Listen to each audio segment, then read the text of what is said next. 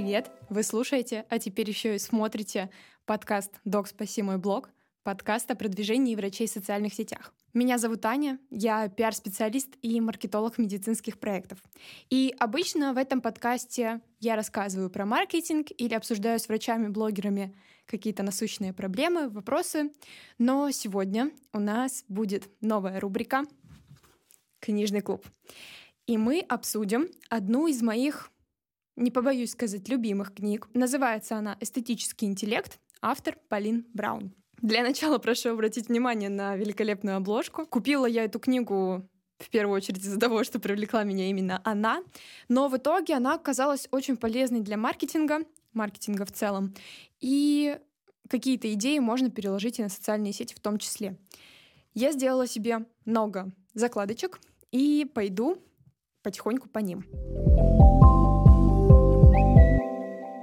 Целом это книга про то, как э, брендам создавать уникальный опыт взаимодействия со своим потребителем. Объясню на простом примере. Есть э, простой ювелирный магазин где-нибудь, не знаю, в центре Петербурга на опрашке. А есть Тифани, бутик, в который ты заходишь и чувствуешь себя роскошно.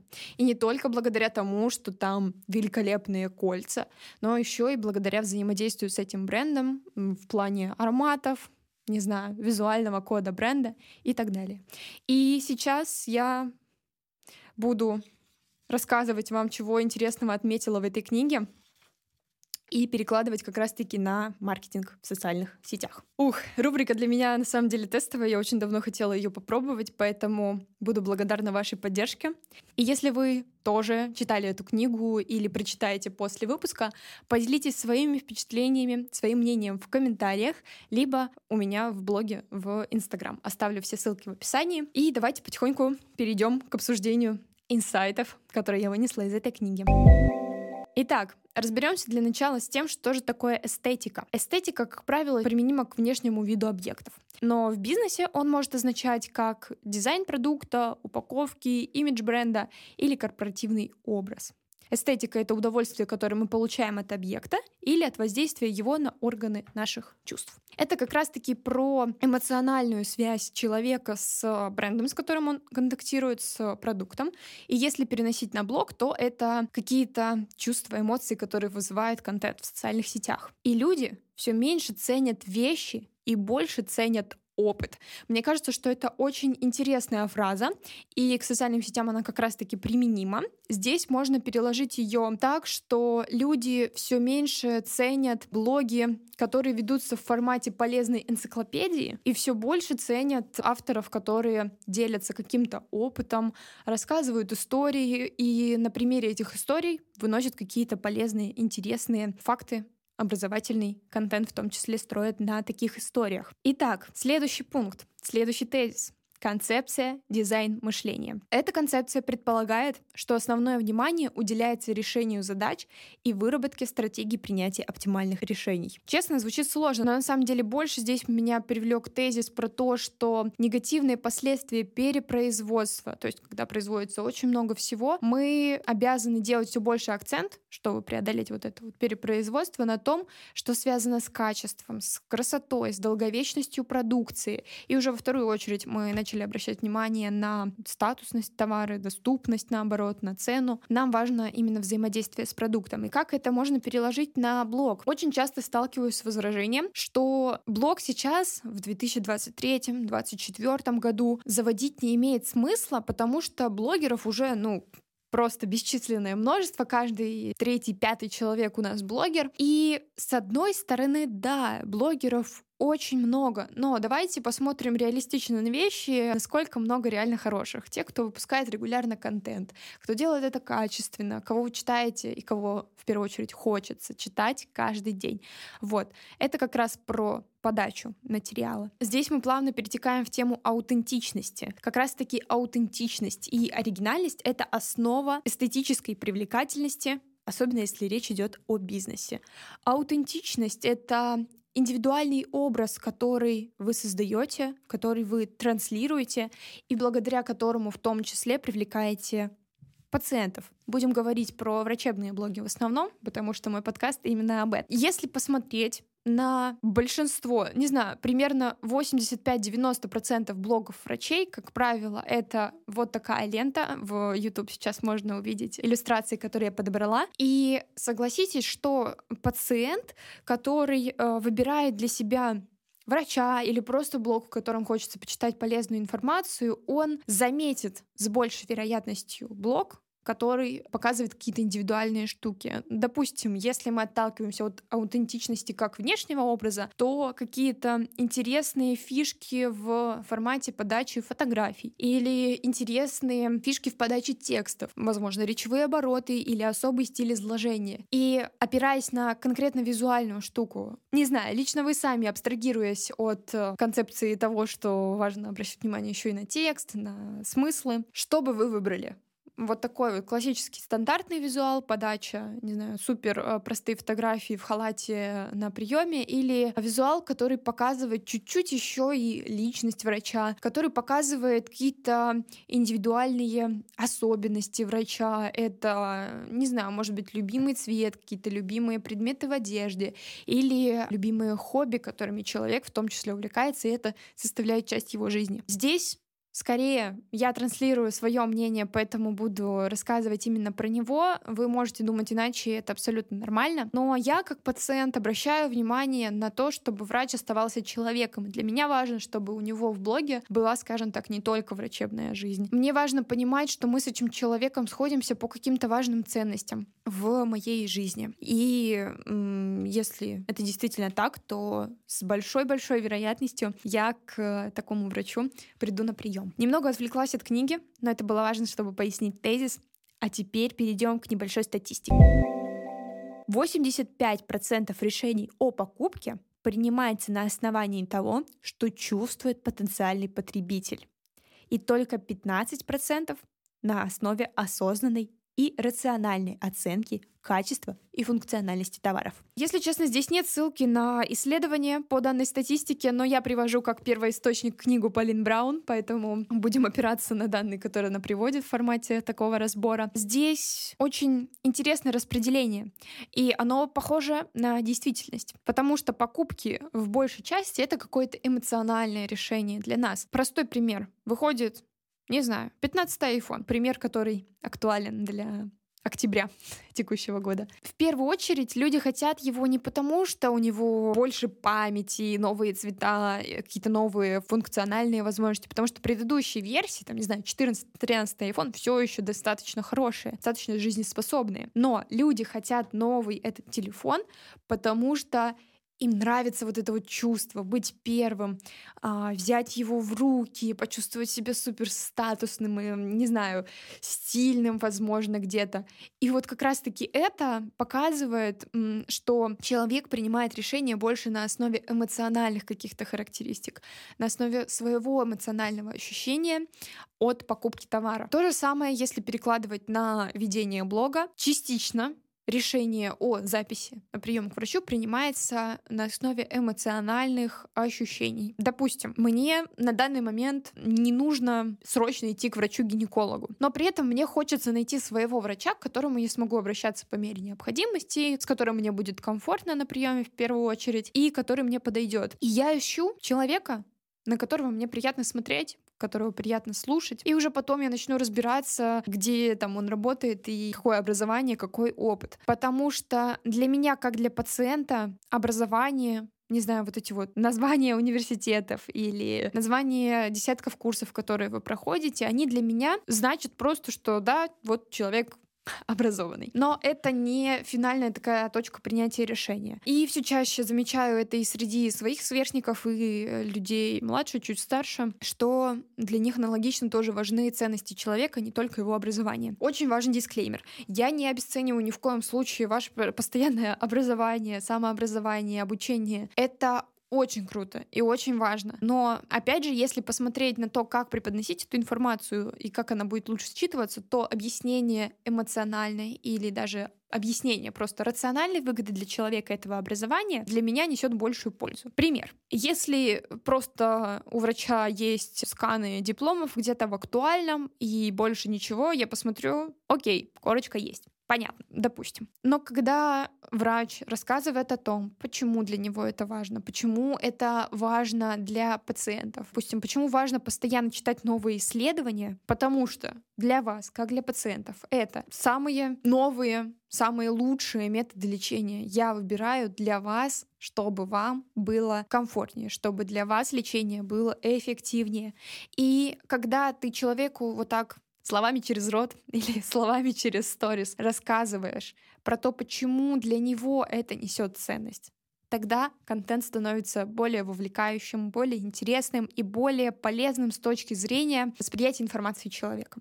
Уф, Вроде как пояснила свою мысль. Надеюсь, что с вами не задержимся здесь на несколько часов, потому что в книге, правда, очень много я интересных штук отметила, и хочется ими поделиться. И поделиться в формате как раз-таки полезности для блога. То есть можете воспринимать это как э, тестовый формат консультации со мной. А теперь немного обратимся к медицинской стороне вопроса, к медицинской э, информации, которая здесь также есть теория про органы чувств и про то, как мы воспринимаем информацию даже через блог, через взаимодействие с каким-то товаром, как это все происходит у нас в организме. И у нас есть пять основных органов чувств. Не мне это вам объяснять, вы это получше меня знаете. И Первое — это зрение, доминирующая способность человека для восприятия какой-то информации визуально. Как это реализуется через блог? Банально. Мы видим то, что человек транслирует. Как он монтирует видео, как он делает свои фотографии, какие детали он туда добавляет, фишки, обработка, текст, э, цвета и так далее. Это все, что мы воспринимаем зрительно, и мы можем понять, нравится нам это или нет. Следующее — это вкус, а, восприятие при помощи вкусовых ощущений. Это способность различать как раз-таки разные субстанции. И через блог этот э, пункт э, достаточно сложно реализуем, но возможно. И как все-таки можно задействовать этот орган чувств? Если вы, это скорее скорее относится к гастроблогерам, но объясню, вдруг кто-то из вас тоже любит вкусно покушать и поделиться этим. Святое дело. Одобряю и поддерживаю. Мы можем настолько красочно как-то описать ощущения, описать, какие впечатления от э, дегустации, допустим, каких-то э, новых блюд, новых десертов, мы получаем э, настолько красочно описать, что человек, который читает пост или смотрит сторис, напишет в ответ, блин, у меня тут слюнки потекли, можно как-то без этого? А то я уже проголодался благодаря тебе. Вот, это как раз-таки то, как мы можем задействовать вкусовое восприятие информации. Следующее — это осязание, сенсорика, то, как мы чувствуем именно, когда соприкасаемся с какими-то предметами. И это, опять же, про описание того, как мы это чувствуем. Сюда же отнесу обоняние, потому что, опять же, мы не можем через экран почувствовать запахи, услышать запахи, не знаю, как правильно. Опять же, красочное описание дает понять, а, чего вы испытываете. И еще один важный для как раз-таки блога орган восприятия — это наши уши, звук, звуковые какие-то сопровождения. И очень красочно звук может дополнить общую картинку. Что я имею в виду? Здесь э, банально в первую очередь приходят на ум какие-нибудь рилсы с э, трендовыми звуками, которые классно доп- могут дополнить ваш контент. Но можно отнести сюда еще и какие-то эстетичные моменты. В медицине тоже можно показать эстетику. Она своеобразная, но она сто процентов есть. И при помощи звука, при помощи визуальной картинки мы подкрепляем все это, и создается именно та картинка, наверное, которую вы видите в своей голове, которую вы хотите донести до человека через блог, чтобы он увидел ее также. То есть мы таким образом можем чуть-чуть приобщить человека к нашей картине мира, к нашему восприятию окружающего мира. И все вот эти пять вариантов восприятия информации, скажем так, создают э, ощущение эстетического удовольствия. Это как раз-таки глубокая удовлетворенность, глубокая радость, которую ощущает человек, когда он взаимодействует с каким-то продуктом, брендом, услугой или в нашем случае блогом. И чтобы все эти каналы восприятия слились воедино, создали общий набор впечатлений, как раз-таки важно их задействовать по возможности вместе. А чтобы понять, как воздействовать на чувства вашей целевой аудитории, при этом развивать себя, развивать свой блог, важно понять, в чем заключается код вашего бренда. Как эти сенсорные впечатления могут подчеркнуть, усилить его или привлечь внимание потребителей. Код бренда — это все, что выделяет вашу продукцию на фоне конкурентов. И если говорить в, опять-таки, рамках блога, то код бренда — это УТП уникальное торговое предложение, это визуальная концепция. И как раз дальше мы об этом подробнее чуть поговорим, из чего может складываться код бренда. Вообще, как правило, это какие-то ясные, узнаваемые, отличительные черты или маркеры, которые невольно считываются при даже первом контакте с вами. В рамках блога это может быть визуал и как я уже говорила ранее, фишки, которые вы используете в нем. Это могут быть э, темы, рубрики, которые вы раскрываете. Если есть какие-то интересные выделяющиеся рубрики, то это точно часть вашего кода. Это то, как вы разговариваете с аудиторией. И если говорить на языке маркетинга, то это называется tone of voice, то есть тон голоса, голос бренда, как вы говорите с людьми. Коды можно увидеть, можно почувствовать, можно услышать и даже ощутить в пространстве. Если мы говорим про какие-то очные взаимодействия физические, то это как раз-таки прямое вот так вот пощупать, потрогать, посоприкасаться, повзаимодействовать. Если говорим про блог, то это опять-таки про описание этих ощущений. И здесь в книге есть а, очень много разных примеров. Как раз хочу показать вам, как это может проявляться. Вот, например, мелодия в рекламе Coca-Cola. Все слышат ее сразу, как вот эта вот новогодняя реклама, где едет большой грузовик и везет любимый напиток. Далее, также разнообразные звуки. И есть еще один здесь интересный пример. Знаменитый рингтон Nokia. Ну, кто не знает вот этот вот звук, при включении старых телефонов Nokia, да и старых тоже. Также определенные цвета. Здесь мне лично сразу вспоминается цвет Тифани, такой изумрудно... Изум... Нет, это не изумрудный. Но вот он цвет Тифани. Я даже не знаю, как его на самом деле по-другому описать. Бирюзовый такой цвет э, слегка морской волны. Красный цвет, цвет Кока-Колы. Также в качестве кодов бренда могут использоваться определенные символы. Об этом я тоже уже упоминала. Например, клоун Рональд Макдональд. Ну, вообще, на самом деле, у Макдональдс мне больше запоминается вот этот вот логотип М в виде арки. Возможно, какие-то текстуры. Например, твит в костюмах Шанель. Мне очень нравится, как здесь в этой книге приводится очень много примеров из мира моды. Я частично модой увлекаюсь, и сегодня даже посмотрите, в каком э, наряде. Слегка экстравагантном для меня. Это может быть форма товаров, Например, контейнеры с чипсами Pringles. Я уверена, что мы узнаем их из тысячи. Найдем на полке, увидим и захотим купить именно их. И чаще всего вот такие вот соприкосновения в физическом мире происходят в э, точках соприкосновения с брендами. Это точки продаж, либо какие-то дополнительные платформы, где они могут продаваться. Место, где они могут физически воздействовать. В нашем случае через блок это сделать чуть сложнее, но при этом какие-то визуальные коды, э, звуковые, транслировать достаточно легко и понятно, стоит только просто их выбрать из э, тех ваших черт, качеств, характеристик, которые используете в обычной жизни. Коды — это священные элементы бренда. И чаще всего по ним делают брендбуки, но это уже немножко другая история, больше про маркетинг, а мы все таки пытаемся здесь простыми словами, скажем так, разобраться. И вот здесь есть еще интересная фраза, чтобы выжить Компаниям важно вернуться к началу, найти способ наполнить свои продукты и услуги эмоциями, вспомнить, что товары в подавляющем большинстве не жизненно необходимы для покупателей. Последняя фраза про жизненную необходимость немного не актуальна для врачей. Бывает все-таки, что жизненно необходимо. Но в общем и целом это про то, что важно помнить, что человек выбирает не только рационально, но еще эмоционально. И вот эти как раз-таки визуальные какие-то посылы помогают вам показать себя, свою уникальность, как-то самовыразиться. Потому что блог — это не только про рабочую площадку, это все таки еще и какое-то место для выражения ваших идей, ваших эмоций, впечатлений. Абсолютно нормально их транслировать. Все, конечно, зависит от вашего желания. Если для вас это сугубо рабочая площадка, то в таком плане тоже можно вести и транслировать как раз-таки коды своего бренда в том числе.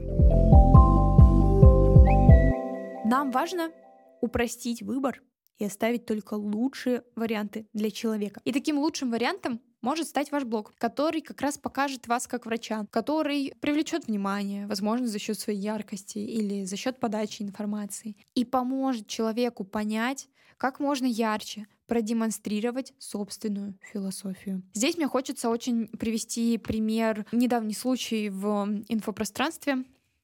Думаю, что большинство врачей про эту ситуацию как раз слышало. Для начала поясню, я работаю с врачами доказательной медицины и слежу за блогами, связанными, собственно, с доказательной медициной. И как-то раз увидела скандал, не побоюсь этого слова, с одной травницей, которая подала в суд на врача-онколога за клевету, за порчу репутации, скажем так. Для меня это был нонсенс. Ну, то есть человек, очевидно, который не имеет медицинского образования, пытается лечить человека. К чему я это начала говорить? Если честно, не понимаю. Подает в суд на человека, который спасает жизни. И эта вся ситуация такой какой-то сюр, для меня лично. Поясню, что здесь я даю только свои какие-то мысли, эмоции, комментарии. У вас может быть другое мнение отличаться. Это абсолютно нормально, э, классическая ситуация. И вот здесь мне хочется сказать всем врачам, которые стесняются вести блоги из-за того, что боятся, что это будет неинтересно. Пожалуйста, ведите. Пожалуйста, рассказывайте адекватную информацию, проверенную, достоверную.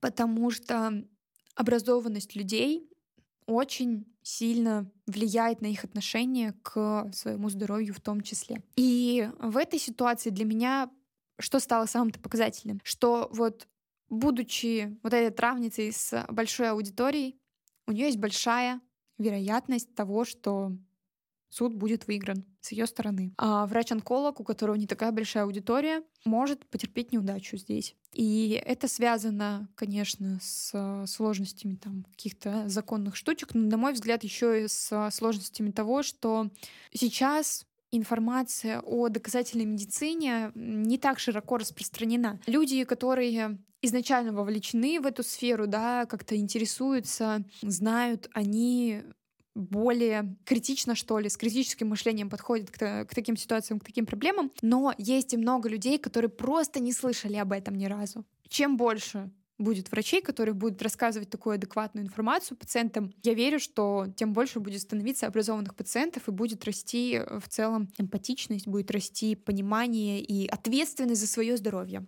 Вот, наверное, так. Слушайте, книжный клуб превратился в клуб философии, если честно. Надеюсь, вам зайдет такой формат. А мы плавно движемся к следующему тезису про ценность, ценность слов в эстетической концепции. Есть такая вот главная, наверное, вот эта вот ценность, это конкретность, позволяющая донести до аудитории вашу цель, наполнить продукт смыслом, вызвать яркие положительные эмоции. И выбранные слова буквально вызывают ощущения к жизни, возникают у потребителей при использовании вашего товара или услуг, допустим. Это как раз вот про понятие tone of voice, о котором я говорила.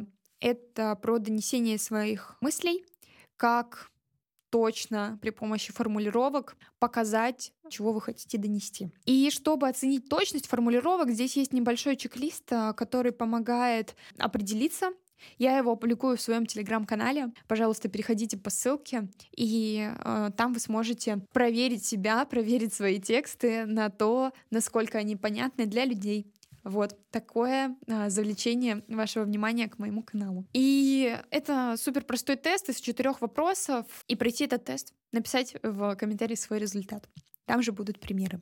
И последний тезис, который я отметила в этой книге, тоже в продолжение темы tone of voice, повествование — это больше, чем отдельные яркие фразы. Это целостный рассказ об истории компании или о вас как о специалисте, как об эксперте, о сложившихся в ней мифах, легендах, фундаментальных принципах, причинах появления, направлениях развития. Здесь я всегда говорю своим клиентам о том, что врач — это в первую очередь еще и человек, у которого есть свои взгляды на какие-то вопросы, есть свои ценности, возможно, есть миссия которую ему хотелось бы притворить в жизни. И важно рассказывать, важно делиться этими мыслями с людьми, потому что кому-то они могут оказаться действительно близки, и это станет финальной точкой в принятии решения о записи к вам на прием или на другую какую-то услугу. Не так важно. И социальные сети — это не только площадка про какие-то фундаментальные энциклопедические знания, исследования и так далее. Это еще и место, где мы узнаем других людей. И в социальных сетях Сейчас это и новый тренд, и в целом, наверное, необходимость людей следить за целостным образом человека, понять, кто он в обычной жизни, услышать его какие-то мысли по разным абсолютно вопросам. Этот пункт как раз э, про повествование целостное говорит о том, что в соцсетях тоже можно доносить какой-то такой 3D-образ, который будет объемным, который не будет показывать вас только как, не знаю, доктора наук, но еще и как человека, заинтересованного в своей профессии. А это очень ценится, очень считывается и чувствуется людьми. На сегодня это все тезисы, которые я хотела бы обсудить с вами из этой книги. Надеюсь, что вам понравится такой формат. Я совершенно не продумывала для него заранее сценарий и решила, что это будет выпуск моих рассуждений на основе книги.